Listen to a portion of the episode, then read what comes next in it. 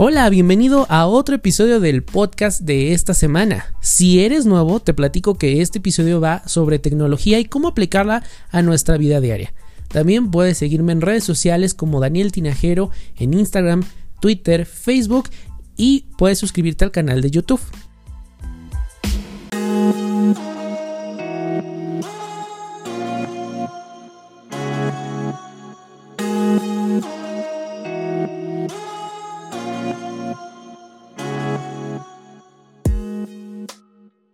Bueno, pues con esto de la pandemia, el confinamiento, muchas cosas han cambiado. Seguramente eh, si tienes la fortuna de tener un empleo, probablemente eh, te toca trabajar desde casa. Y si estás estudiando, probablemente te toca estudiar en casa. Nos vimos forzados a meternos de lleno a la tecnología, al uso, a la integración en el día a día. Y bueno, es algo que nos ha empujado a, desarrollar nuevas habilidades, a también desarrollar nuevos espacios en, casa para poder trabajar, para poder estudiar eh, tranquilamente, este, tener una reunión de una videollamada, un Zoom sin que pasen cosas extrañas como por ejemplo este que te interrumpan o como todos estos videos eh, virales que nos ha dejado también este confinamiento. Pero bueno, yo te invito a que vayas a unos episodios anteriores donde te doy algunos consejos para hacer home office por si todavía estás como mm, tratando de adaptarte y bueno pues todo parece indicar que la, situación no es... Mm, no, no, va bajando como creemos. Eh, Google, por ejemplo, ha dicho que sus empleados estarán trabajando de manera remota hasta julio del 2021 y, otras empresas están tomando esta medida y seguramente estas medidas se verán replicadas en muchas empresas aquí en México. Mm, a principio de año yo platicaba en uno de los episodios que la forma de trabajar va a cambiar, la forma de estudiar va a cambiar y no creo, honestamente no creo que esto sea algo que el trabajo en línea, el estudio en línea sea algo que eh, vamos a dejar de ver pronto. Entonces, bueno, la verdad es que eh, nos alcanzó, por ejemplo, el ciclo escolar. Eh, que inicia creo que el 10 de agosto aquí en México y muchos esperaban regresar para ese entonces, pero pues la, realidad es que no, no es así, no vamos a regresar, o los, los estudiantes, los profesores no van a regresar el 10, por lo menos en espacios físicos, van a regresar de manera en línea. Y bueno, por eso he decidido hacer dos episodios especiales. Uno, este va a ser para eh, tips para el regreso a clases en línea para alumnos. Y el segundo episodio que sale la próxima semana, aquí te espero puntualmente todos los lunes, em, va a ser estos tips de regreso a clases en línea para maestros. Son cosas completamente diferentes. Ahora te cuento un poquito. Yo he sido profesor y he dado en todos los niveles, desde kinder hasta universidad, eh, y ya eh, clases particulares de manera eh, ejecutiva. Entonces, esto me da a mí la, posibilidad de, ver las necesidades que tienen eh, pues tanto los profesores como los alumnos, los retos que podrían enfrentar en esta, eh, en esta nueva etapa, que probablemente, por ejemplo, estaba leyendo que en Sonora el ciclo escolar va a ser 2020-2021 todo en línea, y no nos sorprenda que pase lo mismo este, pues en mucho más estados o a lo mejor se extienda en todo México. Eh, si me escuchas fuera de México, no sé cómo esté en tu país, me encantaría saber cómo están llevando esto, qué se dice el regreso a clases, cómo está cambiando la forma de trabajar.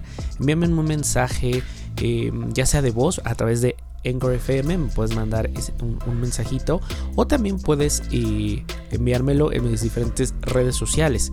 Y la verdad es que sí, me encantaría porque pues tengo amigos en otros países y pues es, aunque la forma de trabajo es muy similar, algunos están más integrados que otros, otros ya lo estaban haciendo, por ejemplo el home office, ¿no? Este tipo de modalidad en línea. Em, las maestrías, por ejemplo, ahora en línea son, bueno, antes de la pandemia ya eran un poquito más comunes, pero ahorita todos nos hemos forzado. Y sobre todo, eh, hay que ver las implicaciones también psicológicas y emocionales que tiene estar encerrado en casa. Eh, puedes experimentar ansiedad, estrés, apatía, incluso depresión. Hay gente que ha presentado depresión y es importante que te, eh, te cuides, que cuides tu salud mental y que te trates, que busques ayuda de un especialista. A veces pensamos, sobre todo por estos mitos de la salud mental, que tener ayuda de un especialista es cuando la persona ya no tiene remedio. Y no, muchas veces podemos buscar ayuda de un especialista para prevenir. En el momento que tú empieces a sentir esta incomodidad del confinamiento, esta ansiedad, este estrés, esta depresión, enojo, hay gente que incluso puede tener enojo, eh, negación de lo que está pasando, la situación. Eh, una cosa es nuestras creencias, ¿no? Si crees o no en el virus. Y otra cosa es como eh, esta negación de estar encerrado por, por, tu seguridad, ¿no? Entonces, bueno, ya sea que busques un psicólogo, ya sea que busques alguna terapia alternativa, es importante primero tu salud mental. Ahora, uno de los consejos que yo daba en el episodio anterior, que eh, te voy a dejar también en los comentarios, en consejos para el home office, es que hagas un espacio. Y esto va a ser tanto para, para el episodio de hoy de alumnos como para el episodio de profesores. Busca un espacio en tu casa en donde sea solo para trabajo o para escuela. Probablemente te toca vivir en un departamento muy pequeño, probablemente te toca vivir en una casa muy grande. Aquí depende mucho de tu creatividad. Porque incluso en tu propio, eh, yo te diría que si te toca vivir en, un departamento pequeño, trates de buscar un lugar fuera de tu recámara. ¿Por qué? Porque nuestro cerebro hace un cambio de chip. En el momento en que tú estás en tu recámara, pues nuestro cerebro lo liga a descanso, a desconexión, a relajarnos. Pero cuando ya le metemos trabajo en la recámara, nuestro cerebro no va a encontrar esa diferencia y entonces vienen los desajustes de horario, insomnio, muchas otras complicaciones. Entonces búscate un espacio. Ahora, si no puedes porque este, a lo mejor eh, te toca vivir con mucho más personas y el comedor ya está ocupado o la sala ya está ocupada o hay mucho ruido afuera y tengo que quedarme en mi recámara. Bueno, una vez que tú terminas tus actividades de trabajo o de escuela, sal Sal a tu sala, sal a tu recámara, desconéctate por lo menos 30 minutos de ese lugar de recámara para que cuando regreses ya no haya absolutamente nada. No haya dispositivos electrónicos, no haya eh, nada de trabajo, nada de la escuela, para que ahora sí sea un espacio en el que llegues a relajarte. Eso es bien importante. Este es el primer paso, es tu rutina, ¿ok? Es una rutina que vas a tener. También es importante que te levantes a la hora que normalmente te despertabas o eh, como si fueras a trabajar te a bañar, desayunes, te cambies, para que tengas como este... Eh, entendamos a veces cómo funciona el cerebro, es mucho de hábitos el cerebro. Entonces, para que tengas este hábito de decir, ok, lunes a viernes yo ya sé que tengo que despertarme a cierta hora, eh, me meto a bañar, desayuno y me siento a hacer mis actividades. A mí me ha funcionado muchísimo. La verdad es que escucho mucha gente que dice, es que yo ya no sé ni qué día vivo, no sé si es lunes, no sé si es viernes, no sé si es domingo, y yo plantearme esta rutina me ha funcionado muchísimo. Soy consciente de los días en los que estoy, soy consciente cuando es sábado, cuando es domingo y trato mucho de respetar eso. Trato de respetar que el sábado y el domingo no veo nada de trabajo, no me siento ante una computadora para trabajar. A lo mejor eh, me siento para hacer cosas personales o prefiero ver una película, eh, leer, escuchar música, desconectarme completamente. Y esto me ha ayudado muchísimo para llevar esta rutina de días. Me levanto a la misma hora, trato de hacer un poco de ejercicio, desayuno y a tal hora yo ya estoy ah, eh, sentado trabajando frente al computador, redactando notas, preparando el siguiente podcast y eh, me doy un espacio a mediodía para, para comer y después regreso para hacer como un cierre y tan tan. Entonces es bien importante porque cuando estamos en casa es muy fácil extenderse en tiempo y decir, ah, esto urge para mañana, lo voy a extender y te dan las 2 de la mañana y ahí sigues. Algo que te voy a decir es que el trabajo siempre va a haber, siempre va a urgir todo. Trata de tener también una lista de prioridades y también marca tus tiempos. Esto es básico. Si algo no salió el día de hoy, saldrá mañana. Y esto Te lo digo porque es bien importante, porque nosotros mismos debemos de cuidarnos mentalmente y físicamente, porque imagínate cuántas horas estás sentado ahí, eh, ya sea que tus clases y duren 8 horas, 8 horas de estar escuchando eh, una videoconferencia puede ser algo estresante. Entonces es importante que sí marques estos tiempos. Ahora, fuera de esta rutina, el segundo consejo, el segundo tip que te doy es la aplicación con la que vas a llevar tus notas de clase. Y es que probablemente ahora que estás más cerca de la computadora, de la tableta, del teléfono para tomar tu clase, bueno, pues seguramente te van a pedir que envíes trabajos, que envíes tus comentarios. Entonces, o quieres hacer alguna anotación, alguna captura de pantalla de mm, la presentación que se está compartiendo. Para mí, la aplicación que mejor se adapta a las necesidades educativas es la aplicación de OneNote de Microsoft. Esta aplicación es completamente gratuita y es muy sencilla de utilizar. Está disponible para iPhone, para Android, para versión web, para Mac. Eh, hay aplicación en Windows, por supuesto. Entonces es una aplicación que lo que te va a permitir es que tú tengas tus notas organizadas a modo de libreta. Puedes hacer una libreta para cada materia y entonces puedes anotar ahí eh, cualquier concepto, tomar una captura de pantalla de la presentación, eh, hacer, hacer notas dentro de esa captura de pantalla. Si tienes un iPad, pues con el Apple Pencil. Si estás con una computadora, eh, una Surface, bueno, pues puedes hacer tus notas. Y si no, bueno, puedes hacer también notas con el trackpad o con el mouse. Y eso me parece muy, muy interesante. Te deja insertar tablas, enlaces, puedes etiquetar puedes añadir algún tipo de boceto, puedes hacer diagramas. Es una aplicación muy completa y si tienes que entregar a lo mejor un diagrama, algunas notas, te permite compartirlo en PDF y enviarlo por correo. Entonces me parece muy muy buena opción para cuando quieres un, un cuaderno de clase virtual. Eso es básicamente lo que es OneNote. Hay mucha gente que lo utiliza para el trabajo, es excelente por todas estas funciones, pero para clase yo creo que está muy bien enfocado. Mi tercer tip es que tengas unos audífonos y un micrófono. Porque muchas veces, eh, si estás, por ejemplo, en un espacio ruidoso, eh, es difícil decirle a la gente que guarde silencio, que deje de hacer sus cosas eh, rutinamente. A lo mejor puede ser un, poco invasivo.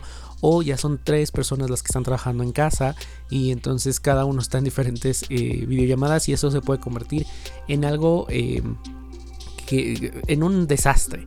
¿Ok? Entonces sí es importante que a lo mejor inviertas un poquito en, eh, en un micrófono y unos audífonos. Están estos micrófonos y audífonos de diadema. hay algunos muy económicos que son precisamente para las videollamadas. O bueno, si tienes por ejemplo este mm, audífonos del, del celular también los puedes enchufar y, este, y esto te va a ayudar también para cuando tengas que participar en clase, bueno, pues se escucha un poquito más eh, claro. Y porque a veces estamos, que repite, no se escuchó, súmale el ruido a lo mejor de interferencia con la conexión de internet. Entonces no estaría mal que a lo mejor esto entre en tu lista de útiles de este regreso a clases. Mi cuarto tip es documentos de Google. O sea, todos los documentos, las hojas de cálculo, eh, las presentaciones de, Google, creo que deberías de aprender a manejarlas al 100%. Son muy sencillas, son muy intuitivas y además son gratis. Lo único que necesitas es una cuenta de Gmail. Ahora, por ejemplo, que te piden hacer un ensayo, tienes documentos de Google. En documentos de Google le puedes dar la opción de insertar imagen si necesitas ilustrar tu ensayo, tu artículo, tu reporte con una imagen y no necesitas irte a un buscador, guardar la imagen, buscarla en tus carpetas, regresar al documento, insertarla. No, este, este proceso engorroso no lo vas a hacer con documentos de Google. Aquí, por ejemplo, puedes darle la opción de insertar imagen y buscar en la web inmediatamente tú buscas a lo mejor delfines y te va a buscar eh, imágenes de delfines, le das insertar y listo, se inserta automáticamente. Si necesitas hacer a lo mejor alguna gráfica, alguna em, gráficas o toda esta parte que tiene que ver con estadística, matemáticas, bueno, las, las hojas de cálculo de Google son muy muy buenas. Tú ingresas tus datos y en la función de explorar te va a dar opciones para insertar automáticamente una gráfica, eh, otra forma de presentar los datos sin que tú tengas que mover más que solo un dedo. Y en las presentaciones de Google, que funciona al igual que PowerPoint, bueno, pues tienes muchísimas ventajas como la que te dije de insertar imágenes, como está integrado por supuesto con el buscador de Google, bueno, pues puedes insertar imágenes desde la propia aplicación, desde el propio sitio web. Y bueno, pues, pues será mucho más sencillo hacer una presentación. De verdad que a mí me ha sacado muchos apuros, he hecho presentaciones en muy pocos minutos. Y otra de las ventajas es que está disponible para iOS, para Android, y obviamente para exploradores eh, web. Y además si lo utilizas desde Chrome puedes tener la ventaja de que puedes trabajar sin conexión a internet. Entonces bueno, además es gratuito. Creo que para tus trabajos escolares vendría bastante, bastante bien. Y el quinto em, tip, este tiene que ver con el cierre del primer tip, con la parte emocional y física. Date un break de la tecnología a veces estás en clases de 4 horas, de 3 horas o estás de corrido 5 horas frente al computador y recibiendo eh, clases de los profesores.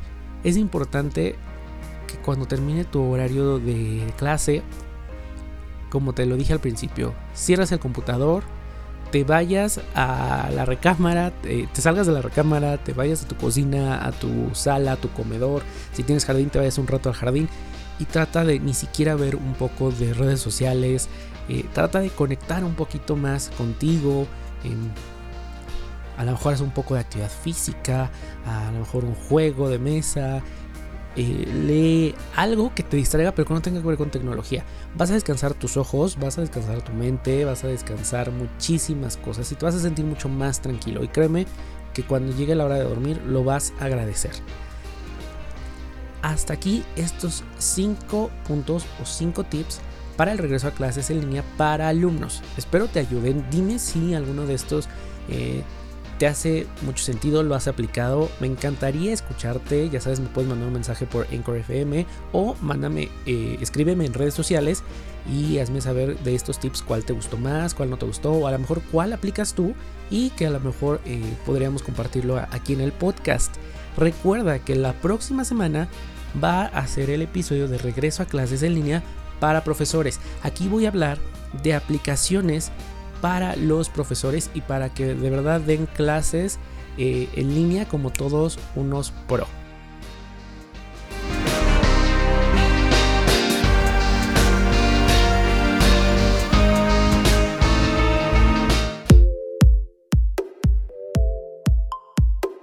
Emprendimiento.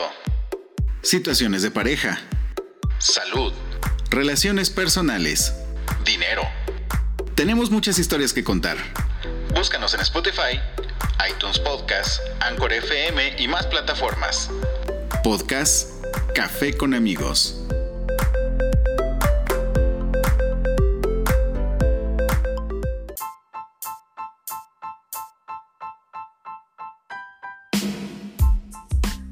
Gracias por haber escuchado el episodio de hoy. Nos escuchamos la siguiente semana. Recuerda que puedes escuchar este podcast en Spotify, Apple Podcast, Google Podcast y demás plataformas digitales. También puedes convertirte en un sponsor de este podcast directamente en la aplicación de Anchor FM. Además, si escuchas el episodio en iTunes, puedes dejarme un comentario 5 estrellitas y si no te quita nada, puedes compartir el podcast para que otras personas también lo conozcan. Muchas gracias y hasta la próxima semana.